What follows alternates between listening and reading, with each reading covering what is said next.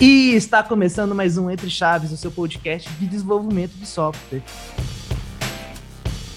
Eu sou Felipe Chagas e hoje a gente vai falar de um tema aí muito pedido pelos nossos ouvintes, que, né, no que tange o desenvolvimento de software móvel, mobile, que é o grande dilema. Vou desenvolver, vou para uma experiência chamada nativa ou vou usar, né, uma abordagem multiplataforma, os vários frameworks que estão de mercado. Estamos chamando aqui uma galera bacana, temos convidados especiais aí para esse episódio. Estou aqui do lado do Matheus, hein? Matheus, se apresenta para o pessoal. Legal. Oi, galera. Aqui quem está falando é o Matheus Romão. Eu sou Chapter Leader aqui na Arquitect. Uh, trabalho com Android, com Flutter e com Web, então vai ser legal esse bate-papo, porque eu tenho um pouquinho de experiência com os dois mundos. Eu estou aqui do lado do Oberdan. Oberdan, se apresenta aí para gente. Valeu, Romão. Então, gente, meu nome é Oberdan, também sou chapter leader aqui na ArcTouch, mas eu falo mais sobre Xamarin, daqui a pouco a gente vai saber um pouquinho mais. É, sou, antes de virar chapter leader, eu sou desenvolvedor Xamarin, né? E fora isso, também eu tô, na comunidade do Monkey Knights, a comunidade técnica que mais fala sobre Xamarin do Brasil. A gente está no YouTube, nas plataformas aí também. Então, convido vocês para nos conhecer depois. Pra, vai ser um prazer falar com vocês sobre desenvolvimento cross-platform. Cross ah, eu estou aqui também com o Lucas. Lucas, se apresenta para a galera aí. E aí, pessoal, muito obrigado pelo convite. Primeira vez fazendo parte aí do Entre Chaves. É, eu faço parte da rede, da rede DTI também. É, sou desenvolvedor Android já há quase oito anos aí. E estou aí para tentar desmitificar algumas coisas do desenvolvimento nativo e poder ajudar né, nessa discussão.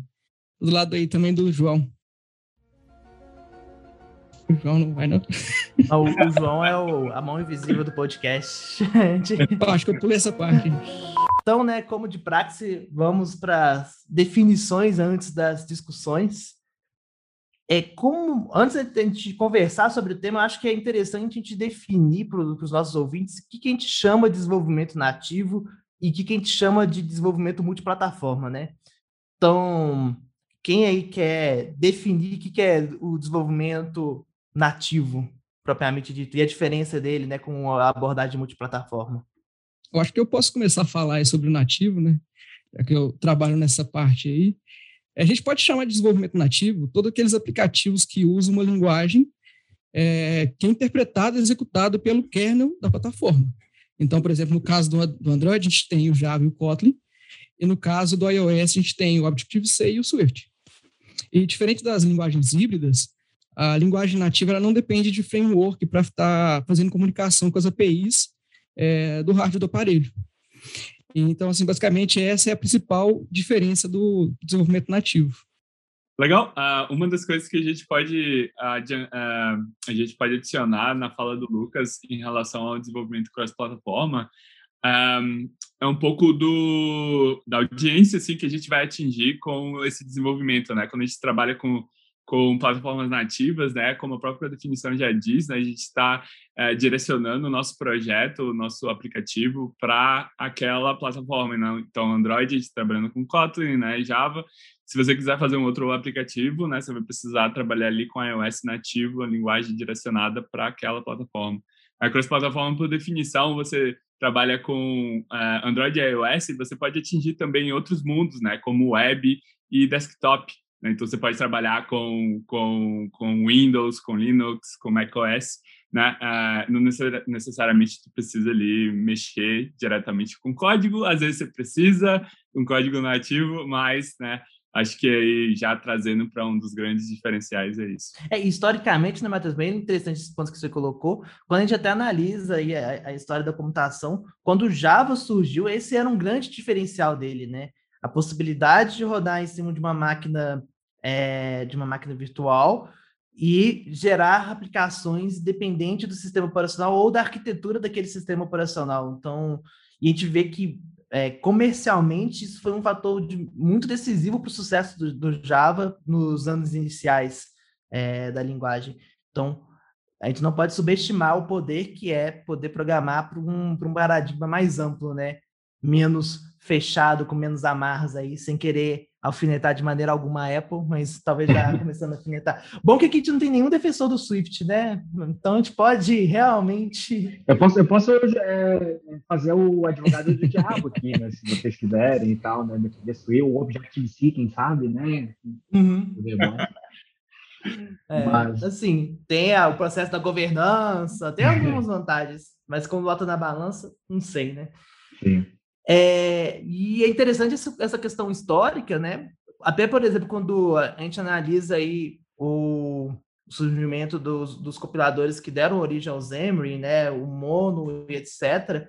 E como que essa tecnologia ela foi evoluindo, evoluindo, a ponto de ser uma das bases do que foi usado para a construção do .NET Core, que é, né, aí a coqueluche aí dos, dos, da galera da Microsoft hoje em dia, mas como que é, o trabalho que foi feito e um dos grandes motivadores era gerar aplicações para dispositivos móveis com o Xamarin, né?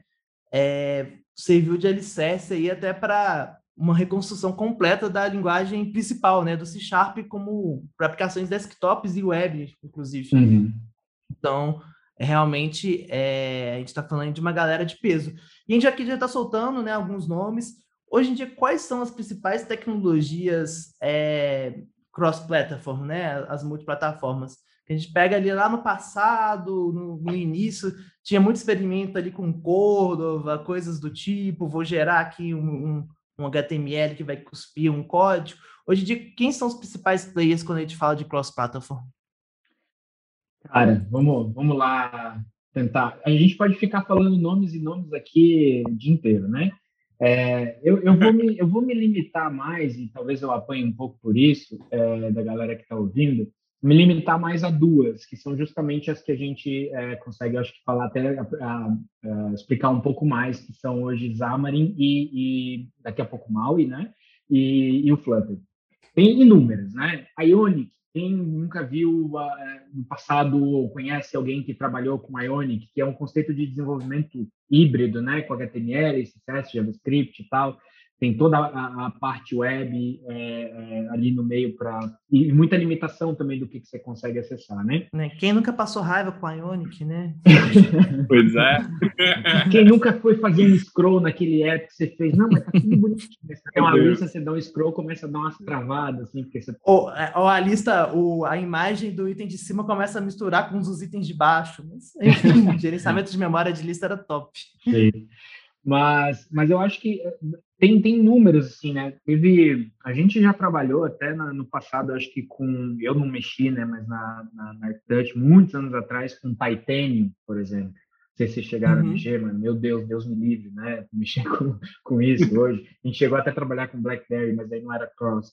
Mas também tem o React Native, né? Eu não, não, não sou tão conhecedor do React Native, teve um boom, né?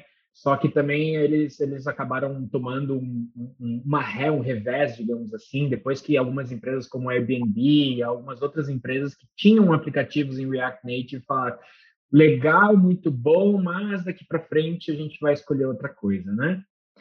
Uh, enfim, eu acho que essa, se eu fosse chutar, então, listar três, né, não chutar, listar três, eu, eu listaria Xamarin, Flutter e, e, React Native disparado. Tem outras opções, tem Qt, você trabalhar com C++, que é uma, não é open source, é pago também, mas, e tem suas aplicações, né, pessoal que trabalha com aplicativos muito para medicina, ou, ou, realidade virtual, modelos 3D, acaba utilizando muito, muito disso, né?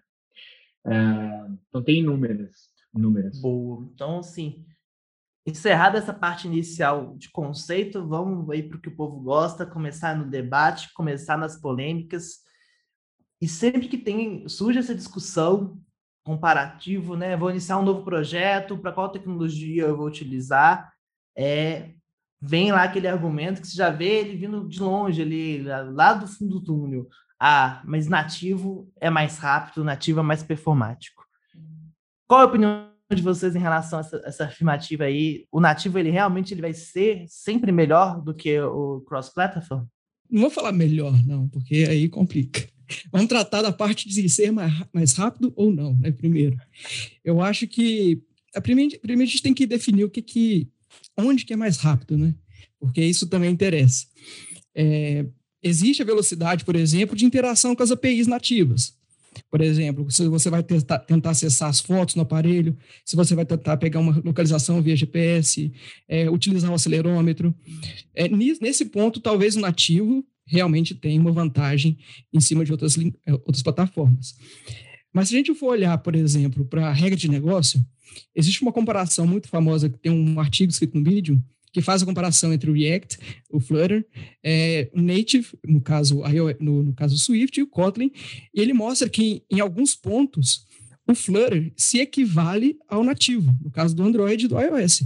Então, em regra de negócio, em cálculos matemáticos. Então, olhando para esse ponto, o nativo tem sim algumas vantagens, só que a gente tem que olhar que um aplicativo não é só velocidade, não é só performance, tem outros pontos também.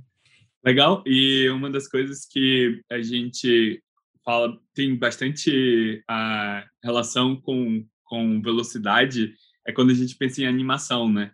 A, a gente vai falar sobre frames por segundo, né? E a, uma das acho que uma das grandes diferenciais aí do nativo é você conseguir ter animações complexas com, com uma velocidade que né, que a gente chama de smoothness, né? Que dá para sentir, não, não tem aquele junk, que é aquela perda de frame, né, por estar tá rodando algo mais pesado em relação ali à, à própria GPU, né. Ah, uma das coisas legais aí, e quem me conhece sabe que eu sou bastante advogado do Flutter, ah, que a gente consegue comparar, assim, ah, quase chegar na mesma performance, Uh, é o jeito que o framework foi pensado, né? Uh, como um, quase uma uh, uma ferramenta de games, né? Como como por exemplo o Unity funciona, né? Onde você consegue desenhar na tela ali, ter quase como um um filmezinho passando, né? Então apesar de ser prometido os 60 frames por segundo no Flutter, a gente sabe que na prática não é isso, é muito próximo. Mas em comparação com outros frameworks que têm toda essa ponte aí do mundo uh, cross-plataforma para usar as ferramentas nativas, né, é, renderizar com componentes nativos, uh, a diferença é brutal. Assim. Você pega uma aplicação React Native com uma, uh, com uma animação complexa, cara, você vai ter dor de cabeça para deixar ela performática e aceitável. Então, acho que isso é comentar também. Acho que vale até explicar um pouquinho para os nossos ouvintes, Matheus, porque essa diferença do Flutter ela é bem interessante. Como que ou, outras abordagens fazem? Ah, vou escrever meu código aqui nessa linguagem e vou ter, né, um, vou, vou, chamar de compilador, mas não é exatamente um compilador, mas vou ter um, um, um, uma trans, transformação desse código para um equivalente Android e um equivalente iOS, mas de fato estava tendo uma conversão ali, né? Você criava, por exemplo, no um componente botão e ele se convertia num equivalente ali. O Flutter, ele tem um canvas, ele literalmente desenha as coisas na tela. Por isso que é bem legal essa analogia que você fez aí com os frameworks mais voltados para jogos, né? Como o Real e o Unity aí sendo os dois mais acessíveis. Mas ele, de fato, ele está desenhando as coisas na tela. E isso traz muitas vantagens, mas também traz desvantagens, né? A questão aí da acessibilidade é um grande vilão do Flutter, depois é, a gente não atropelar as coisas, mas queria até que vocês comentassem aí como que tá essa questão da acessibilidade, porque eu mexi muito com o Flutter na versão beta e era muito ruim a questão da acessibilidade. Para web era quase inexistente e para mobile era muito ruim. Legal. Uh, acho que para a parte do, uh, de como os outros frameworks funcionam, eu vou deixar para o Oberdan, para falar específico do, do Xamarin e dos bindings. Uh, mas quando a gente olha para o mundo do Flutter, uh, é legal uh, voltar um pouquinho ali na história. Eu também acompanho o projeto desde a época que ele é chamado de Sky. Né? Ele, se vocês olharem lá nos commits, ele começou despretensiosamente como projeto Sky, que o, o céu é o limite. eles pensaram numa abordagem de refazer os navegadores. Né? é uma galera com base de web, uma galera que trabalhava no time do Chrome, inclusive, e eles queriam se livrar de todas as amarras que, que o pessoal de desenvolvimento de, de browsers né, sofre uh, com, retrocompatibilidade, com uh, maneiras de renderizar uh, que sejam mais performáticas, né? E isso foi começando a ter um desenho multiplataforma, né? Então, a base do Flutter, a base da renderização do Flutter vem do Skia, que é uma ferramenta que está por trás da maior parte dos browsers que a gente tem hoje, inclusive do Android. Dentro do, do, do framework interno, né, a gente tem bastante coisa aí do Skia também. Então, eles começaram a adaptar isso e trazer para o mundo mobile, e isso criou muito interesse da comunidade e alguns inimigos também, assim, porque muita gente caracterizou esse movimento como reinventar a roda, né? Porque você uhum. vai pegar algo nativo que funciona muito bem e está super provado e reescrever do zero, né? É, então, o Flutter demorou muito tempo para sair da versão beta, acho que foram quase sete anos, por causa disso, assim, precisou criar toda uma base é, para fazer essa a partir de renderização, né? E ter uma velocidade comparada, né, equivalente a, aos, a, aos frameworks nativos. E é legal falar porque todo, todo é, eles têm um processo de renderização bem complexo, mas basicamente você pega ali o, o componente que no Flutter chama widget, né? E esse widget ele é transformado numa sequência de pixels, basicamente, né? Tem todo um processo de rasterização para chegar até essa parte. Eu acho que a gente demoraria quase um, um podcast. Dá para fazer vários episódios só falando é. do motor de renderização. E, e, eu me empolgo, eu começo a falar sobre, então vou me cortando.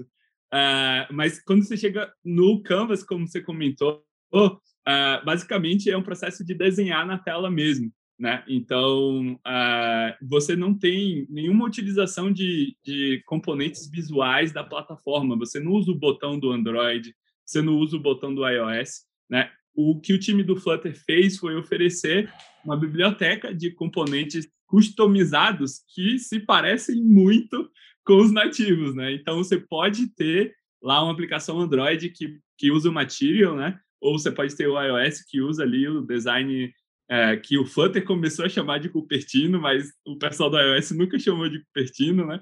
Uh, que é muito parecido, né? Mas no fundo ali você está rodando coisas customizadas, né? Estão sendo desenhadas na tela. Isso é uma abordagem completamente diferente do, do Xamarin e do React Native. Daí eu passo a bola para o Oberdan para a gente entender um pouquinho mais sobre isso. Com certeza. Antes do Oberdan falar aí, deixa eu só concordar. Eu, nativo, concordar que os aplicativos feitos em Flutter eles são muito bonitos. Não tem como discordar. Ah. O cara que consegue fazer uma animação bem feita no Flutter, a gente tem que tirar o chapéu, que é, o aplicativo fica muito bonito mesmo. É, eu acho que parte disso foi o que o Romão falou, né? É, o, o, Flutter ele chegou depois que já existia o Android, o iOS, já existia o Xamarin. Então, o que que provavelmente o time do projeto Sky, Romão me avisa se eu estiver falando besteira aqui, é, eles pensaram, cara, mas uma UI, se eu quiser desenvolver para Android, eu vou ter que fazer de uma maneira, seguindo um layout específico, os guidelines e tal. Chega para iOS, que iOS também é cheio dos guidelines de, de, de design, é, vou ter que fazer específico para aquilo, né? E, pô, acho que hoje em dia é muito comum você pegar, se você tiver é, é, acesso a um telefone Android, um iOS, instalar a mesma aplicação, é, em, em, aplicativos mais premium, você não vai ver é, é UIs totalmente diferentes, certo? Eu acho que é uma tendência em que a gente está tá, tá movendo, né? Mas a gente fala um pouquinho do, do Xamarin, é, um pouquinho da diferença, dessa diferença sobre né, esse comparativo que, que o, o Romão trouxe sobre o Flutter. O Xamarin, diferente do Flutter, ele, ele trabalha com os componentes nativos da plataforma, né? Então, se tem uma camada de abstração né, do Xamarin, que você vai é, para você fazer uma tela, você tem um código XAML, né, o XAML que a gente fala, que é um padrão já utilizado pela Microsoft desde 2007, surgiu lá com o WPF. Quem trabalha com tecnologias é, Microsoft é, geralmente conhece esse tipo de, de né, conhece o XAML uh, e sabe lidar com ele.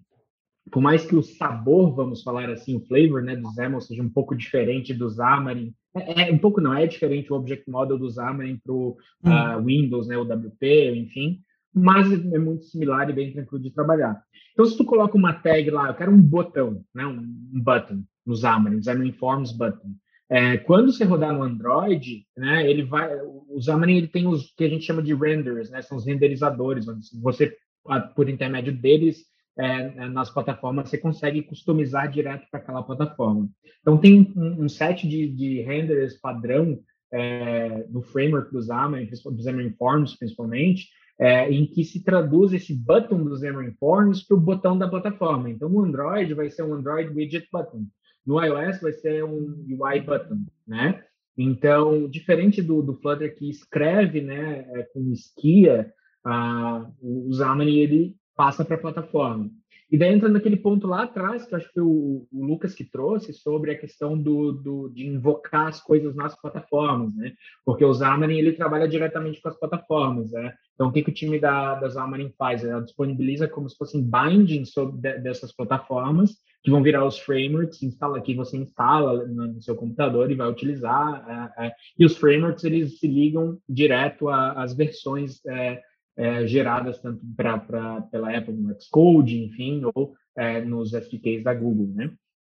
Então, é, tem essa questão do vai ter um invoke ali chamando aquele código nativo em algum momento, que é totalmente transparente para o desenvolvedor, isso daí ninguém nem vê. Você pode até né, ter acesso a fazer aquilo se você quiser fazer um invoke você, mas não, não, não deve ser necessário. E esse processo de criação também parece uma coisa muito maluca, mas os caras já têm isso tudo automatizado, né? Então a Apple libera é, um Xcode novo, agora que vai sair o Xcode 13, o time já roda todos os scripts lá, todas as ferramentas que eles têm, é, depois testam com essas novidades, fazem um diff de todas as coisas, então é um trabalho bem é, moroso, digamos, para eles assim, porque eles não têm contato com a Apple. Eles não vão chegar, pegar o telefone, mandar um e-mail lá, ô Apple, então, o que, que você vai adicionar no, no iOS, no, Xcode 13? Só para me preparar aqui, vai ter um botão novo, que é alguma coisa que talvez devolvendo um pouco para trazer para o Flutter também, né? Como o Flutter redesenha as coisas, digamos que a Apple chega e não está falando para ninguém e diz, cara, hoje eu vou criar um botão novo aqui.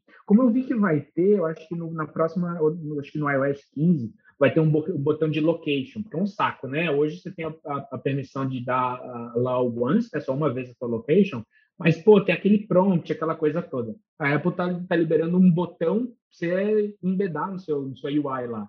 É, só que tem o design, vem tudo prontinho do framework, né? A galera do Flutter, é, disso eu estiver falando besteira, Romão, mas o pessoal do Flutter vai ter que redesenhar esse botão usando Skia lá, eles mesmos, né?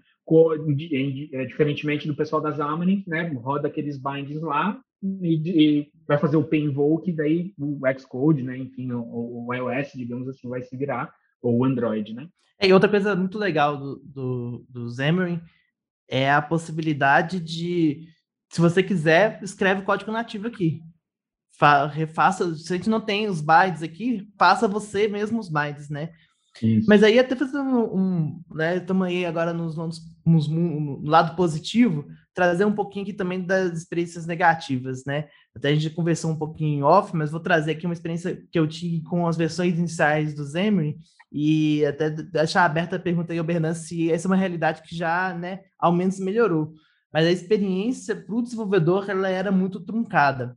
E aí eu explico, né, a pergunta direito.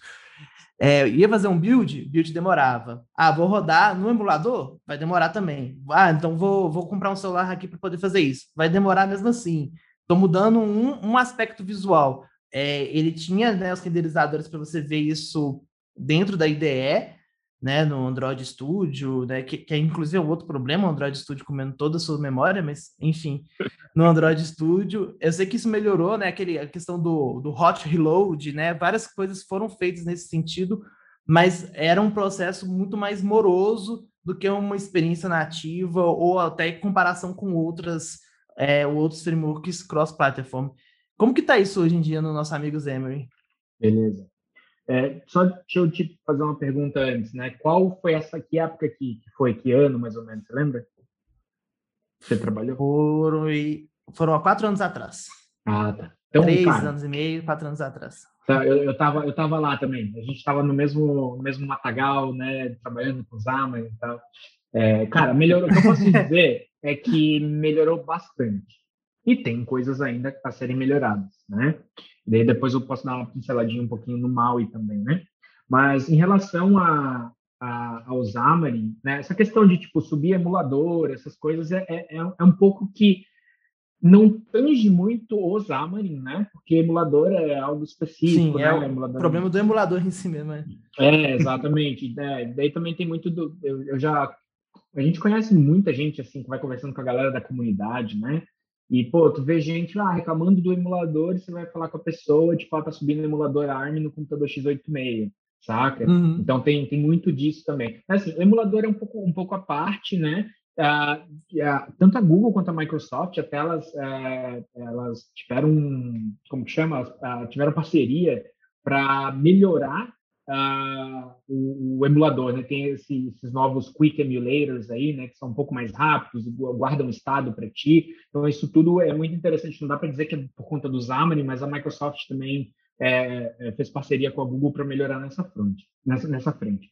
Em relação a, a, builds demorarem, tipo, cara, ainda demora, sim, mas eu não, eu não tenho uma tabela comparativa até hoje eu estava falando com uma pessoa do meu time que trabalha com Flutter e ela falou, pô, eu fui dar um build ali, levou 10, 20, 15 minutos. Eu disse, pô, mas no Flutter geralmente a galera reporta que o build é mais, é mais rápido, né? Só que daí assim, você, é, a pessoa estava falando sobre iOS, né? No iOS você vai ter que ter o Xcode buildando, e você usa todo o tooling do Xcode. Então é uma coisa que as, as plataformas elas acabam tendo essas dependências das plataformas nativas, né? Digamos assim, se a gente usar dessa maneira o termo, uh, que vão fazer o trabalho. Então, tem algumas coisas que, que sim, no passado, é, tinha a parte de overhead do Xamarin ali, do, da parte de tooling, de build, que realmente demorava, tinha bastante coisa que poderia ser otimizada, e essas coisas vêm sendo trabalhadas e melhoradas bastante ao longo dos, ao, aos longos do, ao longo dos, dos anos, né, desses que passaram. E tá bem melhor. Mas aquela coisa, cara, build de um app iOS, se você ligar otimizações e mesmo estando na nuvem, pode esperar uns 20 minutos, sabe, para fazer um café e tal. Isso você não vai fazer na sua máquina no dia a dia, você vai estar trabalhando geralmente em debug, né? Mas, mas tem essas, essas questões sim. Uh, falando um pouquinho daí sobre o MAUI mais para frente, né, que a gente está falando de, de, muito de performance, né, é, o Maui, ele é, pensa, vou, vou, colocar dessa maneira, talvez seja, seja até engraçado de entender. Quem gosta de Pokémon, né? Pensa que o Zamarin ele está evoluindo do Pikachu para o Raichu, digamos assim, sabe? É tipo uma evolução de framework. Não é um Zamarin novo e o Maui também não é uma coisa do zero. É tipo o Maui tá, tá, tá vindo como uma evolução do Xamarin que vai parar de, de se chamar Xamarin. Muita coisa vai ser reaproveitada, mas muita coisa está sendo reescrita que era um, um, um, pedaço de dor da galera do time da Xamarin mesmo, para, beleza, a gente quer melhorar a performance do Xamarin em pontos específicos.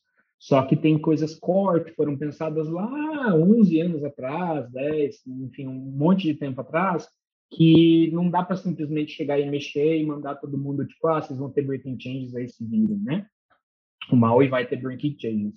É, mas é, eu acho que também uma outra coisa que, que fez, é, talvez, a, a, a, na minha opinião, a Microsoft também é, investir um pouco mais nessa, nesse revamp, né, no MAUI, uh, é trazer o Xamarin para ser um first class citizen, né? Antes era o Xamarin foi a empresa que foi comprada pela Microsoft em 2016, para né, quem não, não sabe, né? Era uma empresa Xamarin mesmo e a Microsoft comprou eles em 2016 e é, começou a absorver, fazer parte, né, o time fazer parte dos times da Microsoft, enfim. E o, o .NET MAUI, né, ele está vindo como é, um, um, projeto que é do time de .NET também. O time da Xamarin está trabalhando, mas tem a galera do .NET. Então, até no GitHub, é GitHub barra .NET barra MAUI, por exemplo, né? Antes do Xamarin era GitHub barra Xamarin barra Xamarin Forms. Ah, é da Microsoft, mas era como se fosse algo diferente, digamos assim, né? E com isso traz a possibilidade de reescrever algumas das dores, de melhorar algumas das dores que eram muito no, no núcleo, né, da, no core da ferramenta, de anos de muitos anos de código existente lá em que eles, espera aí, a gente precisa fazer alguma coisa para a gente continuar competitivo, né? E, e, inclusive com uma das frentes, o Maui vai continuar utilizando Uh, daí um novo conceito agora de handlers ao invés dos renderers, para continuar utilizando os componentes nativos. Então, se tiver um, um button lá, vai ter um Android Widget Button no Android, um iButton no iOS. Mas uh, também o time está trabalhando numa frente em Skia Sharp. Skia Sharp é um port para C Sharp do Skia e que já está disponível para se utilizar em aplicações Xamarin. A gente já usou em alguns momentos e realmente é, em questão de performance, é muito. É, é, o esqui é fenomenal, assim, muito rápido, esse tem que mais mais, né? Então, é, é uma das coisas que, beleza, a gente precisa continuar na competição e melhorar esse ponto de dor do, da galera do, do time do Xamarin para trazer uma competição mais saudável, digamos, com, com... É, se eles fizerem como eles fizeram do .NET Core, do framework para o Core, é muito promissor, né? Tem várias coisas que a gente podia se delongar aqui, né? Igual você citou a questão da experiência do usuário, deve ser diferente ou não? Eu acho que tem uma questão histórica que no início era interessante seguir os guidelines porque as, as empresas não sabiam quão importante era o UX, mas hoje isso é muito mais disseminado. Enfim, a gente poderia se delongar em vários pontos aqui, mas a gente está encerrando. E aí eu queria fazer uma pergunta para cada um de vocês três aqui, nossos especialistas.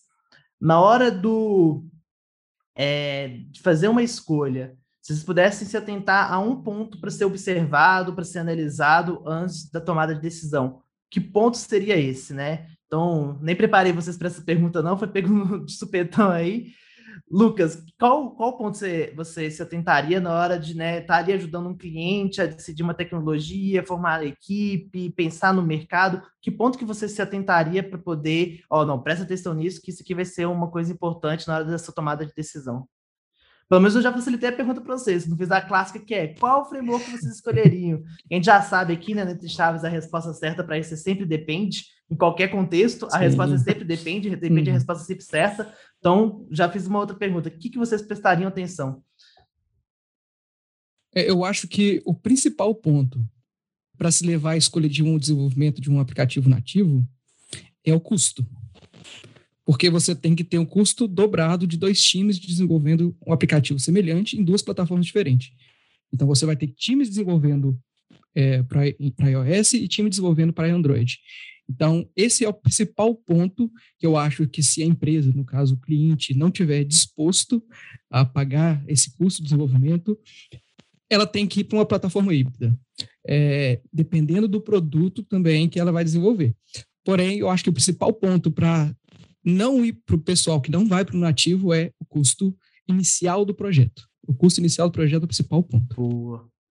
Matheus, que ponto que você quer eu, eu super concordo ouvintes. com o Lucas e uh, fazendo uh, trazendo um ponto mais técnico uh, acho que o custo realmente é a primeira coisa que tem, tem que ser analisado mas trazendo para um ponto mais técnico é, observar né ter, tendo o um entendimento do teu produto do teu aplicativo né do que você vai querer uhum. desenvolver observar o quanto de hardware você vai precisar para aquele produto né? Se você vai precisar interagir com Bluetooth, se você vai precisar usar acelerômetro, como o Lucas falou, uh, quando você precisar usar hardware, eu sempre indico vá para o mundo nativo.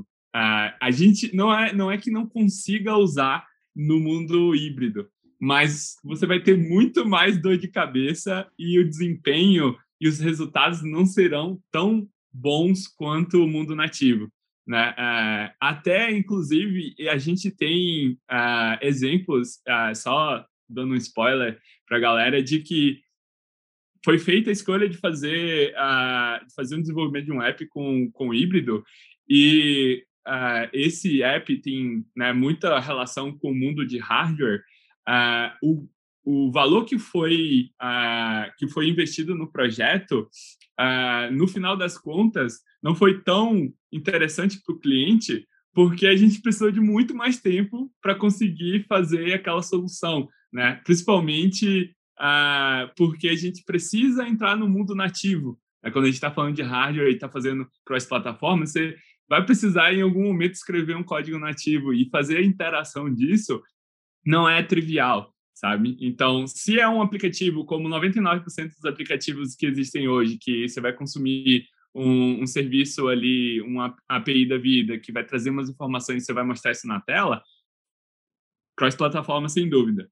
É, se você, é claro, né, olhando a questão do, custo, do custo primeiro, mas se tu, você vai mexer ali com, com Bluetooth, vai precisar usar NFC, uh, qualquer coisa relacionada com hardware, pensa com carinho antes de escolher cross-plataforma, porque não pode não ser a melhor solução.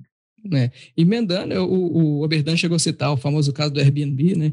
Ele tinha, eles tinham um aplicativo nativo, né? Desenvolvido em cada plataforma, e em determinado ponto eles decidiram ter um time desenvolvendo é, algumas uma feature específica em React Native e conforme aquele, aquelas features foram crescendo, eles perceberam que, em vez de ter dois times trabalhando em duas plataformas diferentes, agora eles tinham três times trabalhando em três plataformas diferentes. Então, chegou no ponto que, para eles, acabou que não estava compensando mais ter o time de React. Foi onde que eles voltaram atrás e repensaram, escreveram novamente aquelas features inativo. Esse é o ponto que eu coloquei, que no início o custo é alto, porém, conforme o aplicativo vai crescendo, talvez não valha a pena financeiramente ter o híbrido. Boa. E você, Berdan, que ponto que você levantaria também? Eu vou levantar um outro, eu concordo plenamente com o que vocês falaram, eu acho que é um, é um set de coisas que vai chegar no final no depende, né, que você falou no começo. Mas eu vou levantar um outro ponto que é o time de desenvolvimento disponível que você tem, as skills, as habilidades do time, né? Pô, você tem um time de C Sharp e, e, e você quer fazer um app para Android e iOS que é um app, é, enfim, de mais mostrar dados, ou enfim, um app não é, que não vai consumir muito hardware, digamos assim, como o Romão falou, é, será que faz sentido você pegar todo mundo que tem expertise em C Sharp, você botar a galera trabalhar com, com KNN, por exemplo, com Flutter, aprender o Dart ainda, né? Então, acho que um dos outros pontos é para avaliar é, que time de, de, desenvolvimento que eu tenho. Ah, eu tenho um time JavaScript todo, galera é fera em JavaScript, trabalha com back-end e tal. O que, que é mais fácil deles aprenderem? Ou não, eu tenho só a grana e vou contratar o time. Aí fica até mais fácil, você pode ir para qualquer direção, né? Eu acho que o custo que, é, que, que impacta mais para a pessoa. Mas uma das coisas é qual time de desenvolvimento disponível que você tem. É uma das coisas que a gente até usa no AirTouch para definir quais as tecnologias, quando a gente tem um projeto para ser feito, que ele é aberto para a gente sugerir, propor as tecnologias para o cliente, né? Tá, quais, que time disponível que a gente tem? Que time se adequa mais para esse negócio, né? É, e, inclusive, a gente escolhendo, às vezes, de, de, de é, trabalho nativo, né? Com Android, iOS, ou a gente vem para híbrido, ou Flutter, ou, ou, ou cross-platform com Flutter ou Xamarin, enfim. Mas o time. É, para fechar só, então, queria compartilhar com, com a galera que eu e o, Romão, né, o Matheus, que está aqui com a gente, a gente e mais um colega nosso, em 2019 a gente escreveu um, um post para o blog da ArcTouch, né, arctouch.com/blog, Aí você consegue pesquisar lá, né? Flutter versus React Native versus Xamarin.